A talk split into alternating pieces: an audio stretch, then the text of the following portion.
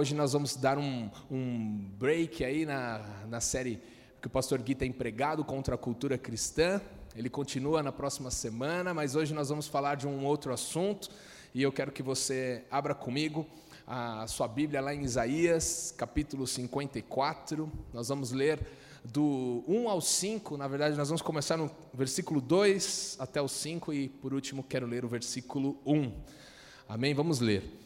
Isaías 54, versículo 2 diz assim: Alarga o espaço da tua tenda, estenda-se o todo da tua habitação, e não o impeças. Alonga as tuas cordas e firma bem as tuas estacas, porque transbordarás para a direita e para a esquerda. A tua posteridade possuirá as nações e fará que se povoem as cidades assoladas. Não temas, porque não serás envergonhada. Não te envergonhes, porque não sofrerás humilhação pois te esquecerás da vergonha da tua mocidade e não mais te lembrarás do opróbrio da tua viuvez. Porque o teu Criador é o teu marido, o Senhor dos exércitos é o seu nome, e o Santo de Israel é o teu redentor.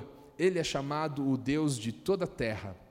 Canta alegremente, versículo 1, ó estéreo, que não deste a luz, exulta com alegre canto e exclama: Tu que não tiveste dores de parto, porque são mais os filhos da mulher solitária do que os filhos da casada, diz o Senhor. Glória a Deus. Ah, esse texto que nós lemos, né, é o profeta Isaías é, profetizando sobre a nação de Israel. E Isaías ele, te, ele viveu né, num período ali aproximadamente nos anos 700 antes de Cristo. Ele foi um profeta é, sobre a nação de Israel. Ele teve um ministério que durou 59 anos.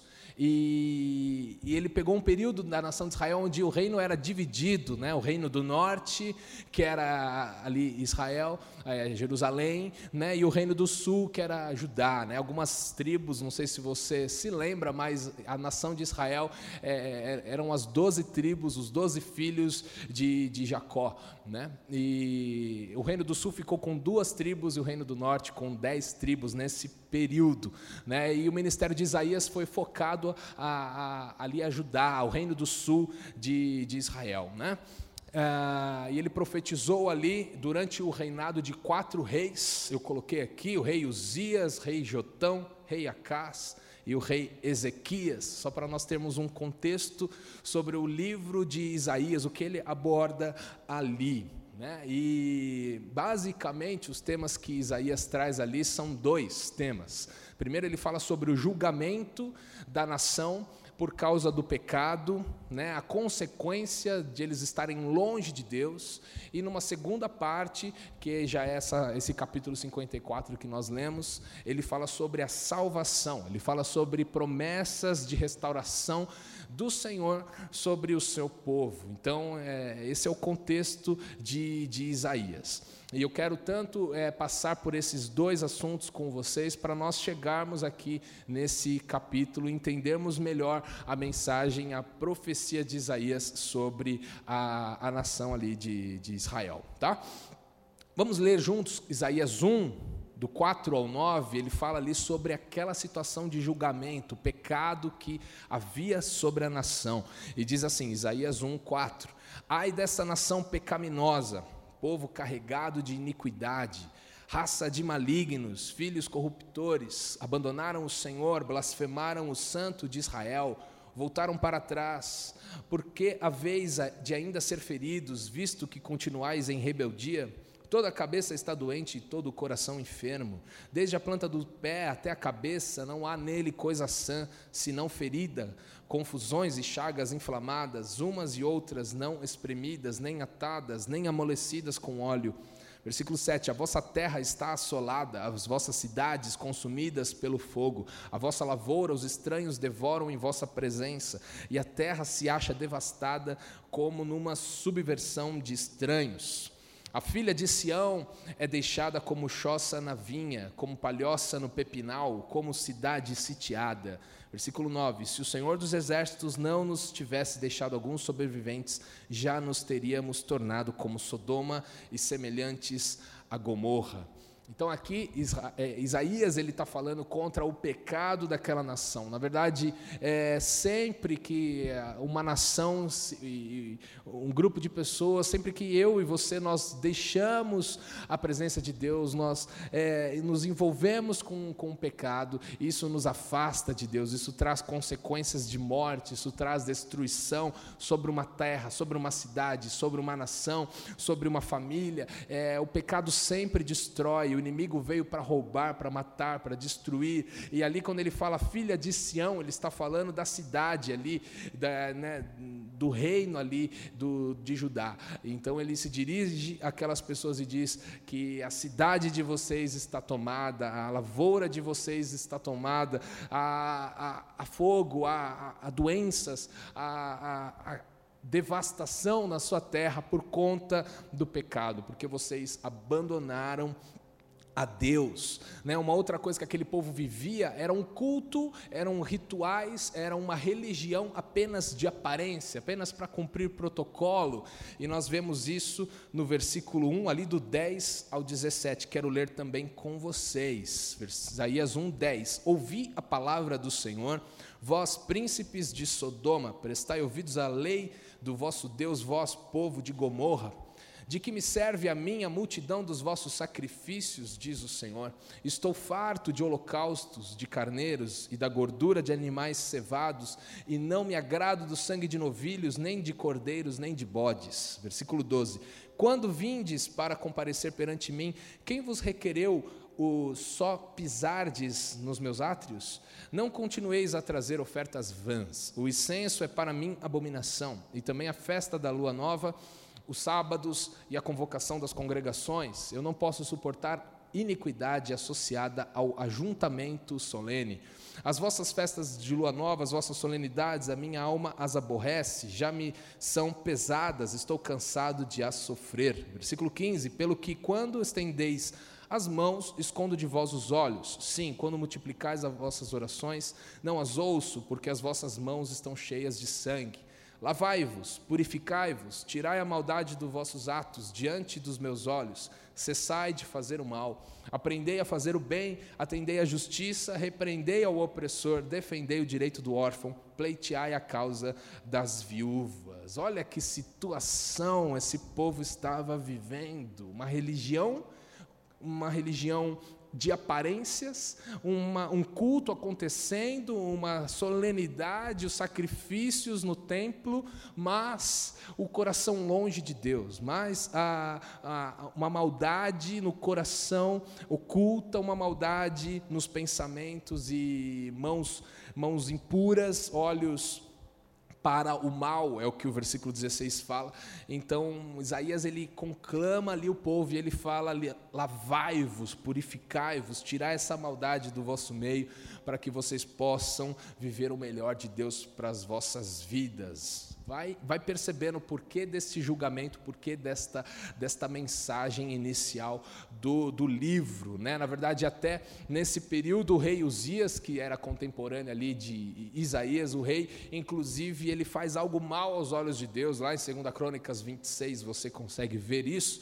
Ele vai sacrificar lá no templo, lá, ah, ele vai queimar incenso no altar, coisa que não era para ele, rei, fazer, era para um sacerdote, um ungido, separado pelo Senhor para fazer isso, mas ele acha que ele pode todas as coisas, ele acha que ele está acima das regras, ele acha que ele está acima dos, das leis de Deus. Então ele vai lá, ele se coloca diante do altar, ele queima incenso no altar, e a palavra de Deus diz que aquilo foi uma transgressão contra o Senhor e, e, a nação sofrendo por causa do pecado. E eu vou te dizer uma coisa aqui: não tem como nós, nós querermos ah, viver o melhor de Deus para as nossas vidas enquanto estivermos aliançados com o pecado. Essa é uma primeira mensagem que fica clara para mim no livro de Isaías. O pecado nos afasta de Deus, o pecado nos atrasa no cumprimento das promessas de Deus para as nossas vidas. O pecado nos causa choro, nos causa tristeza, nos causa dor. O pecado vem para destruir as nossas nossas vidas e nos assolar, nos envergonhar. É isso que o pecado faz, é isso que, que o inimigo quer fazer. Ele quer procurar uma brecha, ele quer procurar uma situação para entrar na sua casa, na sua família, para procurar uma atenção do seu tempo, dos seus olhos, para contaminar o teu coração, para chegar até lá no seu coração e destruir a sua história. É isso que o diabo faz. Mas nessa manhã eu vim aqui para dizer para você que maior é o Senhor nas nossas vidas, amém? E que Deus não tem uma história para nós de tristeza e de desânimo e de destruição. Tanto que a segunda parte do, do, do livro de Isaías fala sobre essa promessa de restauração. E eu quero ler um pouquinho com você sobre essa segunda parte, que inclui inclusive o capítulo que nós lemos, capítulo 54. Eu quero ler com vocês aqui Isaías 51, versículos do 1 ao 3. Isaías fala lá: Ouve-me vós, né, o Senhor falando, os que procurais a justiça, os que buscais ao Senhor, olhai para a rocha de que fostes cortados e para a caverna do poço de que fostes cavados. Olhai para Abraão, vosso pai, e para Sara, que vos deu a luz, porque ele era, era ele único quando o chamei, o abençoei e o multipliquei. Versículo 3: Porque o Senhor tem piedade de Sião terá piedade de todos os lugares assolados dela, e fará do, o seu deserto como o Éden, e a sua solidão como o jardim do Senhor. Regozijo e alegria se acharão nela, ações de graças e som de música. Oh glória!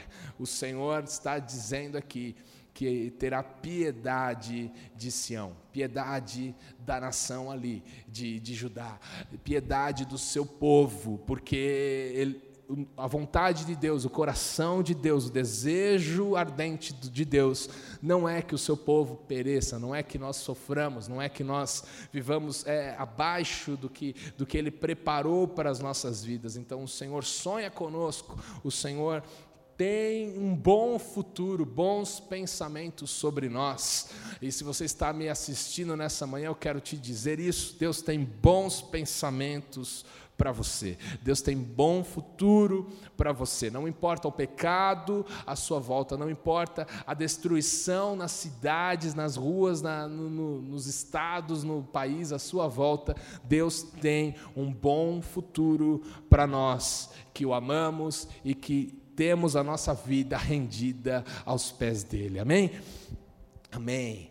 E essa promessa de restauração continua. Quero ler mais dois textos com você, para que você entre comigo e mergulhe né, nesse coração de Deus no meio da desgraça, no meio do caos. Qual é o coração de Deus? Qual é a posição de Deus no meio de toda uma confusão é, né, presente numa nação? É, no caso lá em Israel, isso foi muito presente, foi muito verdadeiro. E coincidências ou não, nos dias de hoje, muitas vezes a gente olha e vê uma nação ferida, uma situação, um caos espalhado. E qual é o coração de Deus no meio de tudo isso? Isaías 52, versículo 1: Desperta, desperta, reveste-te da tua fortaleza, ó Sião, veste-te das tuas roupagens formosas, ó Jerusalém, cidade santa porque não mais enfrenta, entrará em ti nem incircunciso nem imundo. Versículo 2: Sacode do pó, levanta-te, toma o teu assento, ó Jerusalém, volta, solta-te das cadeias do teu pescoço, ó cativa filha de Sião. Aí no versículo 7 em diante vai dizer assim: Que formosos são sobre os montes os pés dos que anunciam as boas novas, que faz ouvir, do que faz ouvir a paz, que anuncia coisas boas, que faz ouvir a salvação, que diz a Sião: O teu Deus reina. Eis o grito dos teus atalaias, eles erguem a voz, juntamente exultam, porque com os seus próprios olhos distintamente veem o retorno do Senhor a Sião. Rompei em júbilo, exultai a uma, ó ruínas de Jerusalém, porque o Senhor consolou o seu povo, remiu a Jerusalém. Versículo 10: O Senhor desnudou o seu santo braço à vista de todas as nações, e todos os confins da terra verão a salvação do nosso Deus. Eu tenho uma boa notícia para você: no meio do caos, no meio da desolação, Deus tem salvação, Deus tem o escape, Deus tem o alívio, Ele tem o consolo para as nossas vidas, Ele tem um bom caminho preparado para nós, amém? Isaías 53, você está ali na sequência e você conhece. Isaías 53 fala sobre Jesus, é uma profecia messiânica lá no Velho Testamento, 700 anos antes de Cristo. Isaías, inspirado pelo Espírito Santo, ele fala lá em Isaías 53, versículo 3 e 4: Certamente, falando de Jesus, certamente ele tomou sobre si as nossas enfermidades e ele as nossas dores levou sobre si, e nós o reputávamos por aflito, por ferido de Deus e oprimido. Versículo 4: Mas ele foi traspassado pelas nossas transgressões, moído pelas nossas iniquidades. O castigo que nos traz a paz estava sobre ele, e pelas suas pisaduras nós fomos sarados. Aleluia! É por causa de Jesus é por causa do sacrifício de Jesus que nós podemos chegar a essas promessas de restauração. É por causa de Jesus Cristo que hoje nós podemos ter uma vida diferente, vitoriosa nas nossas vidas. Ele pagou o preço por nós. Ele cumpriu a, a, toda a maldição é, da lei. Ele cumpriu toda a miséria. Ele levou sobre si toda a enfermidade, toda a dor, toda a tristeza, toda a vergonha. Você e eu nós não precisamos mais passar por vergonha passar por angústias, passar por é, aflições, porque Ele pagou esse preço por nós. Nós podemos tomar posse e viver uma vida abundante, no meio de dificuldades, ter um sorriso, no meio de dificuldades, ter uma palavra de gratidão, porque Ele pagou o preço por nós. Amém? Aleluia! E por causa de Jesus nós podemos chegar no capítulo 54 que nós lemos. Por causa de Jesus nós podemos ter e verdadeiramente encontrar a restauração que Isaías profetizou para aquela nação, mas que em Jesus toda restauração e toda bênção chega até nós hoje sobre as nossas vidas. Amém? Está comigo? Glória a Deus. E eu quero compartilhar com vocês alguns ensinamentos que nós vemos aqui no capítulo 54 de Isaías, no versículo 1, logo de cara aqui. São quatro coisas que eu pontuei e que você acompanhe comigo, que Deus fale ao teu coração. No primeiro versículo ele fala lá: canta alegremente, você que não tem filhos. Talvez bem no dia das mães essa seja uma palavra um pouco esquisita, né? Como que uma mãe pode se alegrar se ela não tem filhos? Como uma, é, naquele tempo era vergonhoso. Hoje em dia as mulheres é, são diferentes. Às vezes ela tem um tempo, ela quer se dedicar mais ao trabalho. É, ainda não chegou o momento de ela ter filhos. Hoje em dia é tranquilo. Mas naquela época, naquela sociedade, uma mulher sem filhos era um sinônimo de vergonha. Era um sinônimo de desfavorecimento de Deus sobre a vida dela. Mas Isaías fala que cante alegremente, você que ainda não tem filhos, você que ainda não tem filhos, porque mais são os filhos da solitária do que o da casada. O que, que ele está dizendo aqui? E eu coloquei aqui nesse primeiro ponto que nós precisamos exercitar a nossa fé. Exercite a sua fé em tempos de dificuldade. Exercite a sua fé em dias como os dias de hoje. Israel eh, estava longe de Deus, né? e aqui o profeta fala como se falasse a uma mulher, mas está falando a, a aquela nação. Né? Israel ele passaria ali pelo cativeiro da Babilônia, mas Deus fala ali por meio de Isaías, ele desafia aquele povo a se alegrar, ele desafia aquele povo a cantar, a exultar, mesmo antes de ver de fato o livramento. Isso é fé. Em Hebreus nós vemos isso que a fé ela é a certeza certeza das coisas que não se veem, ela é a convicção de coisas que ainda não aconteceram.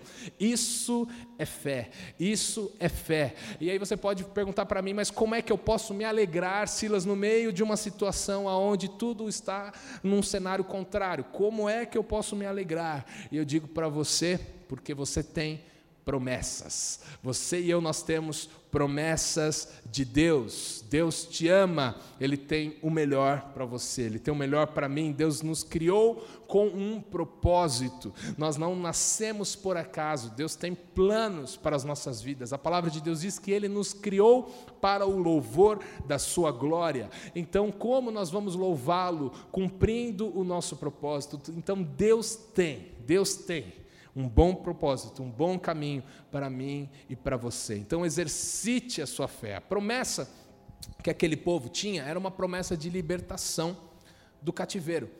E nós, e você? Quais são as promessas que Deus tem para a sua vida? Pense por um minutinho. Quais são as promessas que Deus tem para o seu casamento, para os seus filhos, para os seus relacionamentos, para a sua vida profissional, para o seu ministério? Quais são as promessas que um dia Deus fez para você?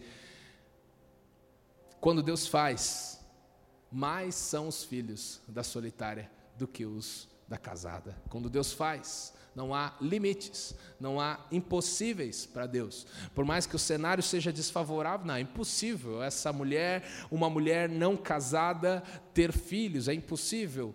Tá, mas quando Deus faz, o impossível acontece. É isso que essa é a mensagem que Isaías está querendo passar para nós. Quando Deus dá uma palavra de ordem, quando nós exercitamos a nossa fé, mesmo no meio de um cenário totalmente caótico, Deus faz surgir dali algo maravilhoso. Eu acredito nessa palavra, eu acredito nessa palavra. Em Isaías 43, 19 diz assim: Eis que faço coisa nova que está saindo à luz. Porventura não percebeis? Eis que eu colocarei um caminho no deserto e rios no ermo. Deus faz o impossível, Ele coloca rios no meio do deserto. Ele coloca caminhos onde não existem caminhos, onde é impossível distinguir um caminho. Deus coloca caminhos. Talvez em dias como esse você precise de um caminho. Se você está me ouvindo, você está aqui e está pensando, eu preciso de um caminho nessa área da minha vida, eu não vejo por onde andar, eu não sei qual é o próximo passo que eu tenho que dar aqui. Deus tem caminhos, Ele faz caminhos onde não existem caminhos. Né? Tem uma música que eu ouvi uma vez que fala que Deus abre porta onde nem tem parede, Ele faz milagres. Esse é o nosso Deus, esse é o nosso Deus. Se você estiver cansado, se você estiver sem forças, descanse no Senhor. Ele é aquele que, que sustenta a sua vida, Ele é aquele que tem grandes coisas para fazer sobre nós. Eu vim nessa manhã aqui, na verdade, te encorajar te falar que Deus é um Deus bom. Deus não mudou. Deus não mudou. O trono está ocupado, Deus está reinando, Ele não mudou. Ele não mudou a economia muda, tudo muda, mas o nosso Deus é imutável. A palavra de Deus diz que o seu trono está estabelecido firmemente para sempre. Ele está reinando, ele está reinando, não importa o que vemos, não importa o que vemos, ele está no controle de todas as coisas. Amém? Se você estiver fraco, Isaías 40, 28 fala para nós aqui, ó, não sabes, não ouvistes que o Deus eterno, o Senhor, o Criador dos fins da terra, ele nem se cansa e nem se fadiga, não se pode esquadrinhar o seu entendimento, ele faz forte ao cansado e multiplica as forças ao que não tem nenhum vigor. Os jovens se cansam e se fatigam, os moços de exaustos caem. Versículo 31: Mas os que esperam no Senhor renovam as suas forças eles sobem com asas como águias, eles correm e não se cansam, eles caminham e não se fadigam. Aleluia! Aleluia, esse é o nosso Deus. Pode correr, viu? Pode correr, pode se alegrar no Senhor. Pode receber aí a força do Senhor na sua vida. Você pode cantar alegremente, porque Deus é por você. Deus é por nós. Essa é a primeira lição desse texto. Segundo ponto que eu coloquei aqui: continue avance e não limite a Deus. Né? Muitas vezes nós somos bons em colocarmos limites para o nosso Deus. Nós somos bons em, em, nós somos bons jornalistas em retratarmos a Deus o nosso cenário e falarmos Deus não dá mais, não pode, e por causa disso, disso e disso, nós temos lá os 20 motivos por que não vai dar certo. Nós temos as 20, é, os 20 parágrafos lá do porquê não vamos conseguir, né? mas é, Isaías ele, ele diz o seguinte: alarga o espaço da sua tenda. Versículo 2: estenda-se o todo da tua habitação, não o impeças, alonga as tuas cordas e firma bem as tuas estacas. É, tem gente que está pensando que 2020 é um ano perdido, tem gente que está pensando que esse ano não, Esse ano já está um xizão lá bem grande no meu calendário. Não dá mais para realizar projetos nesse ano. Não dá mais para dar passos e avançar em alguma área das nossas vidas. E é mentira, é mentira. Deus está aqui nos dizendo esta manhã para avançar. Receba essa palavra. Receba essa palavra. Deus vai te dar sabedoria e olhos para enxergar o que ninguém vê. Alarga a sua tenda Estende o todo da tua habitação. Amém? Tem gente falando aí, eu não consigo mais, não consigo mais arrumar um emprego esse ano, não dá para captar novos clientes esse ano, ah, esse ano não dá mais para casar, aí os solteiros, ah, esse ano aquele sonho, aquela viagem, aquela coisa vai ter que ser adiado, ah, aquele, aquela comemoração vai ter que deixar para depois. Querido, não ponha limites a um Deus que não tem limite. Eu vou falar isso de novo, não coloque limites a um Deus que não tem limites. Nosso Deus é ilimitado, Senhor de todo o universo. Só termina quando Deus diz que terminou. Se Ele não disse, nós cantamos isso, se não terminou, não é o nosso fim. Se não terminou, não é o teu fim. O Salmo 145, versículo 13 diz assim: O teu reino, Senhor, o salmista fala, é o de todos os séculos, e o teu domínio subsiste por todas as gerações. O Senhor é fiel em todas as suas palavras e santo em todas as suas obras. Esse é o nosso Deus, ele é ilimitado, ele, ele é incontido. Não, dá, não tem como colocar Deus numa caixinha, não tem como dizer o Senhor vai até aqui, ele vai até onde ele quiser. Não tem como dizer, Senhor, o Senhor vai até aqui porque o meu recurso vai até aqui. Pode ser que o seu recurso vá até aqui, mas Ele é o dono do ouro da prata e se Ele quiser ir mais, Ele vai mais. E Ele é o nosso Deus. E Ele vai nos surpreender. Sabe, querido, não deixe de sonhar e não deixe de planejar, porque você está vivendo um ano de crises. Não, de, não viva um ano de crises. Viva um ano com Cristo. Viva um ano diferente andando e caminhando pela fé no sobrenatural. Continua, continua, não desista, não pare no meio do caminho. Amém? Amém. Lá na libertação do povo de Israel, lá no Egito, lá no meio do deserto, não sei se você se lembra, lá em Êxodo fala, eles tinham um exército inimigo atrás, eles tinham o mar vermelho na frente. E o que foi que Deus disse para eles? Ah, não, é, realmente, acho que eu errei aqui meu GPS. Imagina Deus falando com Moisés. Moisés, desculpa aí, foi mal, acho que eu errei o GPS, não era bem esse o trajeto que vocês tinham que fazer. Ah, pensando melhor, vamos fazer o seguinte: volta lá para o Egito e é, sejam lá escravos de novo, e de repente, num segundo momento, uma outra hora, eu arrumo um outro jeito de libertar vocês. Foi isso que Deus disse? Não. O que, que Deus disse? Marche, Marche, avance, está o mar na sua frente, mas vai embora, pode ir, que eu estou com você. Em Êxodo 14, 15, nós lemos isso, no meio de um, uma confusão e um, um lugar, um beco sem saídas, Deus fala para avançar. Que Deus esteja encorajando teu coração essa manhã. Só vai, viu, querido? Está com medo? Vai. Está sem possibilidades? Vai do mesmo jeito, porque Deus honra as nossas, os nossos passos de fé. Deus honra a nossa perseverança e a nossa continuidade. Deus abençoa. Deus abençoa a nossa continuidade. Deus não abençoa quando a gente desiste, mas só de se posicionar e de continuar, há bênçãos de Deus reservado para a sua vida, para a minha vida. Amém? Quando uma situação ruim, um dia mal aparecer na sua frente, Diga para você mesmo: eu vou marchar, eu vou avançar, eu vou continuar. Amém?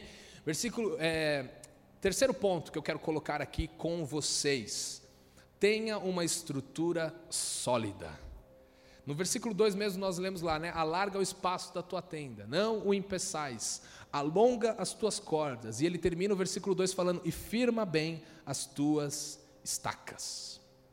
É muito importante firmarmos bem as nossas estacas. Um grande prédio, ele esconde uma grande fundação. Sabia disso? Verdade. Um grande iceberg que a gente vê no mar, ele é ainda maior debaixo da água. Por quê? Para nos ensinar que as estacas são tão importantes quanto o que vem acima delas.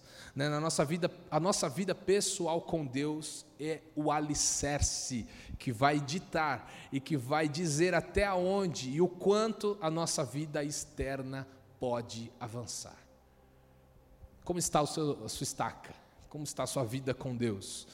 Né? A essência do nosso caráter é aquilo que nós fazemos quando ninguém está vendo. Quando ninguém está vendo. É isso, são atitudes que nós fazemos, é a nossa postura, o nosso comportamento enquanto quando ninguém vê, que diz qual é o nosso alicerce, que diz aonde está a nossa estaca e que vai dizer aonde a nossa vida vai poder chegar de forma exterior, aonde todo mundo vai ver. Amém? Eu coloquei aqui que a nossa vida devocional está diretamente ligada ao cumprimento do nosso propósito criacional. Deus tem um propósito criacional. Deus nos criou com um propósito e a nossa vida pessoal de devoção a Deus é o que está diretamente ligada ao quanto desse propósito criacional nós vamos de fato cumprir e viver nas nossas vidas. Não é o quanto nós vamos à igreja, Ir à igreja é muito importante. A palavra de Deus diz para não deixarmos de nos reunir, seja de forma virtual esses dias lá pelo aplicativo, seja aqui né, no YouTube, seja uh, por um telefonema, mas ou presencialmente na igreja. Mas não é isso que vai dizer se nós vamos cumprir o propósito de Deus para nós ou não. É aquilo que ninguém vê. É o tempo de oração que ninguém vê. É a leitura diária da palavra de Deus que ninguém vê que não tem ninguém ali dando um tapinha nas suas costas e dizendo: "Ah, você foi bem". Não, é lá onde ninguém vê, no quarto, no lugar secreto com Deus. Como estão as suas, as suas estacas nessa manhã? Eu queria que você pensasse nisso, porque Deus tem promessas, mas muitas pessoas param aqui, elas sabem que Deus tem promessa, elas se animam, mas não é uma emoção natural e humana que eu quero que você sinta essa manhã, não porque não basta se animar. E a obediência, como está? E a fidelidade ao Senhor, como está? Essas estacas vão dizer até onde você vai chegar, até onde eu vou chegar. O Salmo 119, versículo 11, o salmista fala lá: Eu guardo no meu coração as tuas palavras para não pecar contra ti. Em Provérbios 28, 14, ele diz lá: Feliz o homem constante no temor de Deus. Andar com Jesus, andar com Deus, ouvir Ele falar com você, respirar a Sua presença todos os dias, é um lugar incrível. É um lugar incrível. Você pode estar, tá, pode o mundo estar tá caindo ao seu redor. Você está como se fosse debaixo de um guarda-chuva glorioso sentindo a presença de Deus, aprendendo com a Sua palavra, cantando louvores a Ele, você está salvo e guardado no meio de uma confusão, porque você está sendo constante no temor do Senhor, como diz Provérbios, porque você está guardando no teu coração as palavras de Deus para não pecar contra Ele. Esse é o segredo. Muitas pessoas perguntam: peraí, mas como eu consigo viver uma vida sem pecado? Eu não consigo largar esse pecado. Esse pecado aí é, Parece que, que não me larga.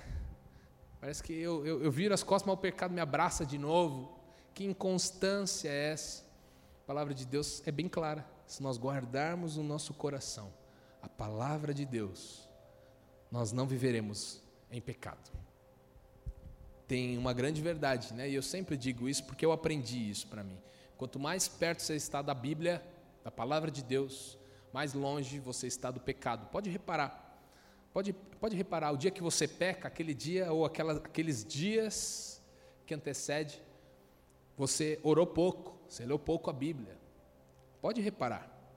Quanto mais você lê a Bíblia, menos vontade de pecar você tem, porque Deus te dá sabedoria, Deus te dá discernimento e Deus te dá uma força que não vem de você, vem dele, sobrenatural sobre a sua vida.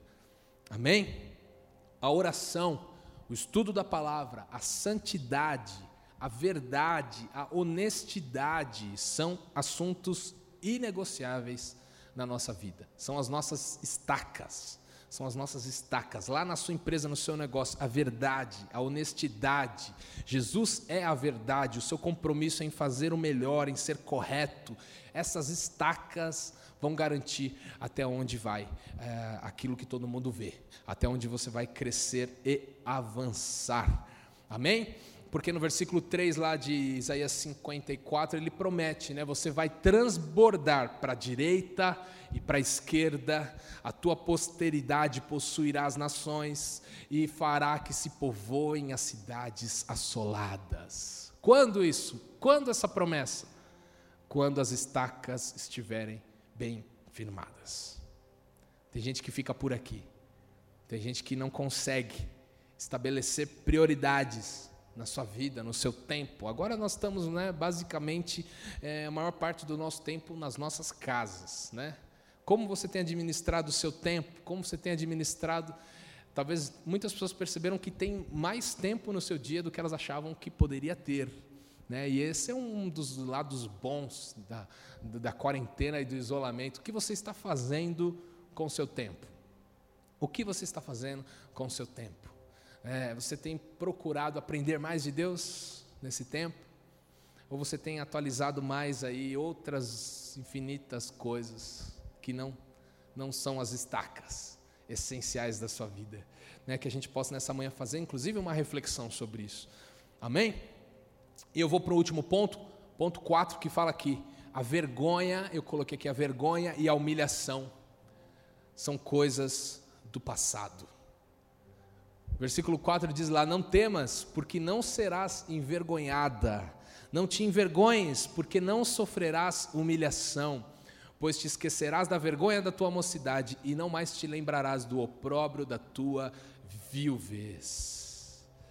Tem gente que pensa assim: eu vivi uma vida longe de Deus, eu vivi uma vida é, errada, eu fiz escolhas más, eu fiz escolhas erradas, eu vivi distante de Deus ah, e aquela vergonha, aquela acusação te persegue, você sempre fica com medo de voltar àquelas coisas, mas Deus está dizendo aqui: as coisas velhas passaram, a vergonha, a humilhação passou, você não sofrerá mais humilhação, você não será mais envergonhado. É promessa de Deus para a sua vida. Você não vai mais passar vergonha no seu negócio, nos seus relacionamentos, você não vai mais passar vergonha quando você estiver firme no Senhor, as suas estacas bem preparadas, ah, você não limitar o poder de Deus, quando você viver e exercitar a sua fé, a vergonha e a humilhação não vão mais encontrar a sua vida. Amém? Sabe aquela vida errada nossa? Ficou para trás. Glória a Deus por isso. Glória a Deus por isso. Se nós colocássemos aqui no telão todas as coisas erradas que eu já fiz, eu passaria uma vergonha absurda nessa manhã. Você também, acho. Mas graças a Deus que nos deu a vitória em Jesus Cristo. Amém? Ele não, não olhou para nossos, os nossos erros, ele nos amou e mudou a nossa história, e nos perdoou e esqueceu dos nossos pecados. Glória a Deus por isso. Glória a Deus por isso. Romanos 8, 1 e 2 diz assim: Agora, pois, já nenhuma condenação há para os que estão em Cristo Jesus, porque a lei do Espírito da vida em Cristo Jesus te livrou da lei do pecado e da morte. Aleluia! Roma, é, Provérbios 28, 13 fala assim: O que encobre as suas transgressões jamais prosperará, mas o que as confessa e deixa alcançará misericórdia. Qual é o segredo para deixar as coisas velhas do passado? E talvez o seu passado seja ontem à noite, ou talvez seja hoje, a hora que você acordou. É passado, já passou. Qual é o segredo? Confessar e deixar. Confessar pecados, atitudes erradas, é, falta de prioridades certas. Confesse e deixe. E a palavra de Deus diz que nós alcançamos, quando fazemos isso, alcançamos misericórdia de Deus. Amém? 2 Coríntios 5, 17 diz assim, do 17 ao 21. E assim que se alguém está em Cristo, é nova criatura. As coisas antigas já passaram, e eis que se fizeram novas. Ora, tudo provém de Deus, que nos reconciliou consigo mesmo, por meio de Cristo, e nos deu o ministério da reconciliação. Né? Não é só nós que somos reconciliados, mas nós ajudamos agora outros a se reconciliarem. Olha que glorioso. Versículo 19: A saber, que Deus estava em Cristo, reconciliando consigo o mundo, não imputando aos homens as suas transgressões, e nos confiou a palavra da reconciliação. Versículo 20: De sorte que somos embaixadores em nome de Cristo, como se Deus exortasse por nosso intermédio. Em nome de Cristo, pois, rogamos que vos reconcilieis com Deus. Versículo 21: Aquele que não conheceu pecado, ele o fez pecado por nós, para que nele fôssemos feitos justiça de Deus. Aleluia. Não permita que o diabo te acuse de nada. Não permita, você é salvo, você é perdoado, você tem um bom futuro. Você vivia assim numa vida de pecado, você vivia assim numa confusão só, como Israel lá. E talvez você talvez tenha feito coisas similares a deles, talvez você tenha se esquecido de Deus. Talvez você tenha muitas vezes é, feito o seu culto da sua religião de forma aparente, mas lá na sua essência você não estava com o coração inteiro para Deus. Talvez você tenha realmente feito coisas que não era para você fazer. Mas em Jesus nós confessamos os pecados, nós deixamos e nós somos restaurados, somos salvos, somos perdoados e você é livre para viver uma nova vida. Eu sou livre para viver uma nova vida. palavra de Deus nos garante isso, amém? E lá no versículo 5 de Isaías 54, ele fala: Porque o teu Criador é o teu marido, o Senhor dos exércitos é o seu nome, e o Santo de Israel é o teu redentor. Ele é chamado o Deus de toda a terra. E eu grifei essas expressões, porque, porque Deus ele é o teu Criador, Ele é o seu Deus pessoal, Ele te criou com um propósito. E aí vai falando, porque o Senhor dos exércitos é o seu nome. Senhor dos exércitos nos fala de luta, nos fala de guerra. Ele é o Deus dos exércitos. Ele é o que luta as nossas guerras, as nossas batalhas. E aí o versículo fala que o Santo de Israel, ele é o teu redentor. Eu grifei teu redentor, porque ele é aquele que nos salvou, ele é aquele que, que nos redimiu. Ele é o nosso redentor, ele é aquele que transformou os nossos pecados em perdão, nos deu uma nova história que limpou a nossa vida, pagou a nossa dívida lá na cruz. E ele é chamado o Deus de toda a terra. Eu grifei aí, Deus de toda a terra, porque quer dizer que Ele está no controle, Ele é o Senhor de toda a terra, Ele está controlando todas as coisas, Ele cuida da sua história, Ele cuida da minha história, Ele cuida das nossas casas, das nossas famílias, e Ele tem o melhor para nossas vidas, amém? Eu vim aqui te encorajar hoje fazer o que Isaías fez lá no capítulo 54. E eu quero dizer para você: você pode cantar alegremente, você pode se regozijar no meio de uma aflição, no meio de um cenário contrário. É a oportunidade de Deus para que você exercite a sua fé. Não ponha limites, não ponha limites a um Deus que não tem limites. Não ponha limites, não diga que é o final quando Deus disse que não é o final. Não pare de sonhar nesse ano de 2020, que você possa viver novos sonhos, que você possa ser desafiado por Deus para coisas coisas novas no meio da crise, não importa, o nosso Deus não está em crise. O nosso reino é o reino espiritual, o reino de Jesus não está em crise. O reino de Jesus está inabalável. Essa, isso é o que a palavra de Deus diz. A minha Bíblia e a sua Bíblia diz isso. Qual é a sua parte? em tudo isso que nós falamos essa manhã? Qual é a tua parte em tudo isso? Onde está faltando para você? Está faltando exercitar a sua fé?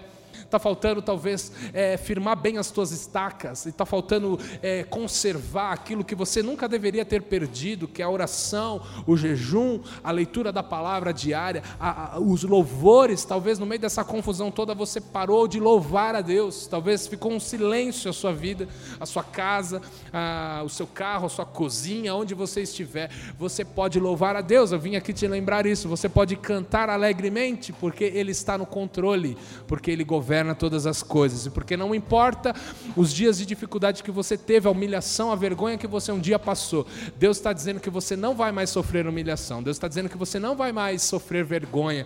Ele te garante. Ele te garante. E nós, em Jesus, estamos guardados, estamos garantidos. Amém?